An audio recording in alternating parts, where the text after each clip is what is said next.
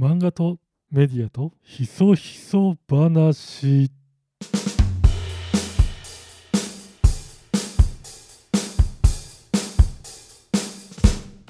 どうもヤーダブラックです。普段はコンテンツディレクターや放送作家をしています。ということで本日のテーマは放送作家が見た著名タレントの事務所退所が続きそうな理由。というテーマでお話をしたいと思います。ここ数ヶ月まあ吉本興業さんがたまたまだと思うんですけど周りで、えー、中田さんとか西野さんとか藤森さんみたいな方が、えー、事務所を退所して自分たちで活動を行っていく。というニュースが出てきましたがこういった流れは今後続くのかというお話をすると僕の周りでも超有名なタレントさんが事務所を辞めようと考えているっていうお話を直接僕が聞いたりとか逆にこう芸能事務所さんの幹部さんから、まあ、芸能事務所の在り方の変化についてご相談を受けるっていうこともありました。西野さんが退所した時にこのポッドキャストを撮ったこともあったんですけどその時に触れてますけどこの今あの芸能事務所タレント事務所と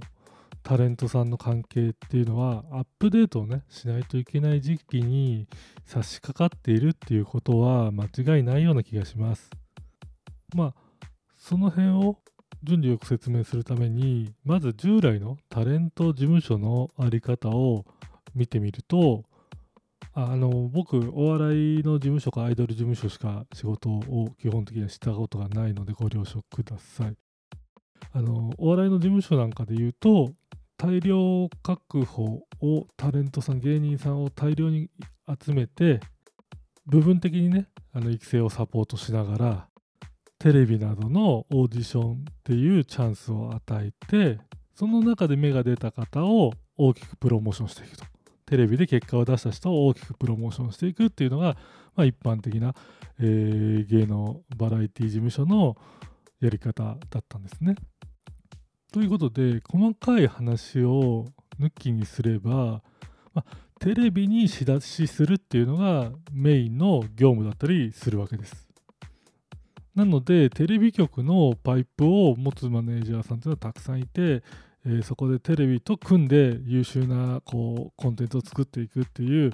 ことをできる方はいっぱいいるんですけど一方でタレントさんっていうね個人の単位で見てみた時にね環境はまあすごく変化してますよね。ご存知の通り YouTube だったり投げ銭だったり事務所に入っ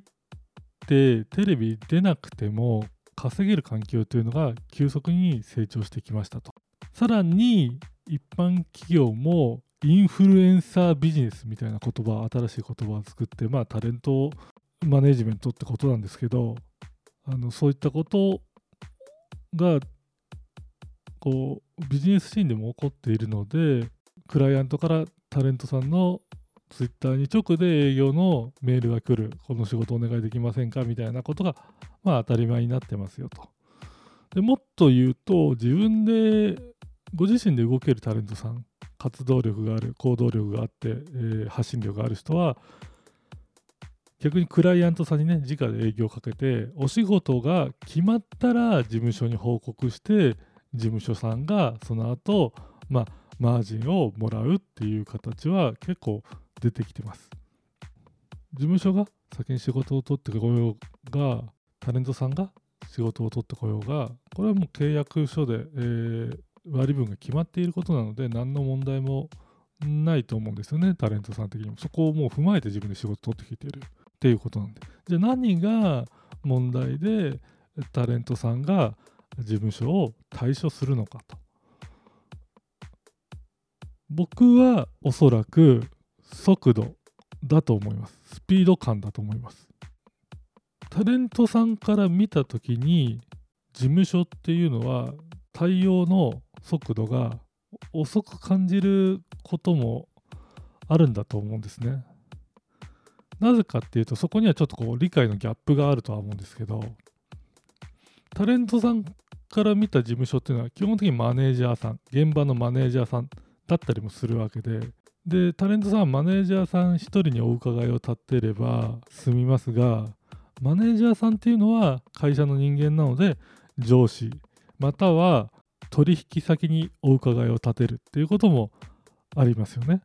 さらにもうある種のコンプラチェックをして GO をする必要があったりもします。ということを考えるとまあどうしても反応は遅くなる。これって構造の問題なんですよね。会社員で組織の人間である、えー、マネージャーさんとタレントさんっていうのは通すフィルターが数が違うので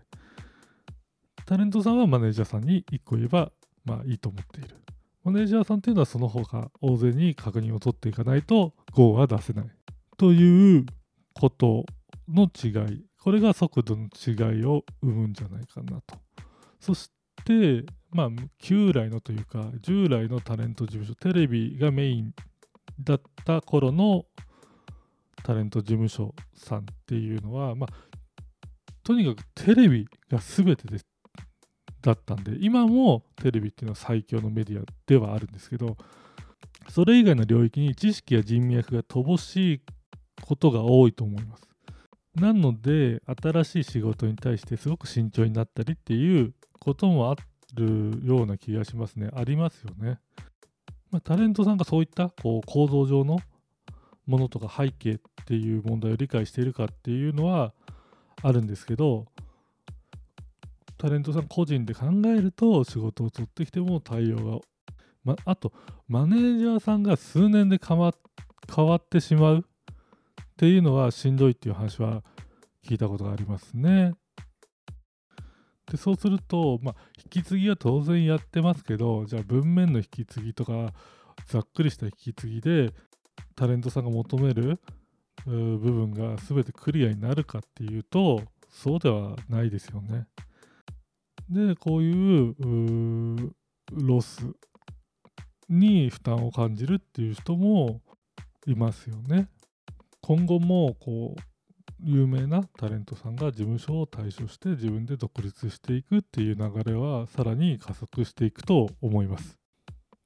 では次に今後のタレントと事務所の関係に触れていきましょう。おそらく組める部分は部分的にタッグを組むっていう形が一般的になっていくんじゃないでしょうか。領域ごとにマネジメント会社が変わるっていうことも当たり前になっていくと思うんですよね。舞台は吉本興業さん、えー、映画はホニャララさんみたいなことになることもあるんじゃないでしょうか。もしくは二人三脚であの自分のためのマネージャーさんとやっていくっていう形それと芸能界の外の会社が作るマネージメント会社っていうのがすごく増えていくと思いますね、これは。例えば、えー、SNS のマーケ会社さんとか、まあ、プラットフォームに似た機能を持つ会社さんですよね。まあ、住宅展示場を持つ不動産屋さんとか、こういった業種、まあ、住宅展示場っていうのは、まあ、まあ、一種のステージなので人を集めなくてはいけないっていうのも一つ住宅展示場のテーマなので人を集めるためにタレントさんを呼ぶこういった業種が表に立つかは別として資本をすごく入れてタレント事務所に実質オーナーになるっていうこととかパートナーシップを結ぶっていうことはかなりこう再編されていくんじゃないかなという気がしますね。そういった時に相談があれば、ヤーダブラックの方にお仕事をください。その辺をつなぐ、えー、お仕事得意としておりますので、私にお役に立てることがあれば、え、コンサルティングしますので、どうぞよろしくお願いします。ということで、え、思いつきで営業をかけてしまいましたが、ということで、本日は放送作家が見たタレント事務所対処がまだまだ続きそうな理由というテーマでお話をしましたこのポッドキャストが面白いなと思ってくださった方はぜひね評価とコメントをお願いしますポッドキャストで言うともうワンタッチでポッピッて押せばできるので、それだけお願いできたらすごく嬉しいです。お願いします。それでは皆さんまたお会いしましょう。さようなら。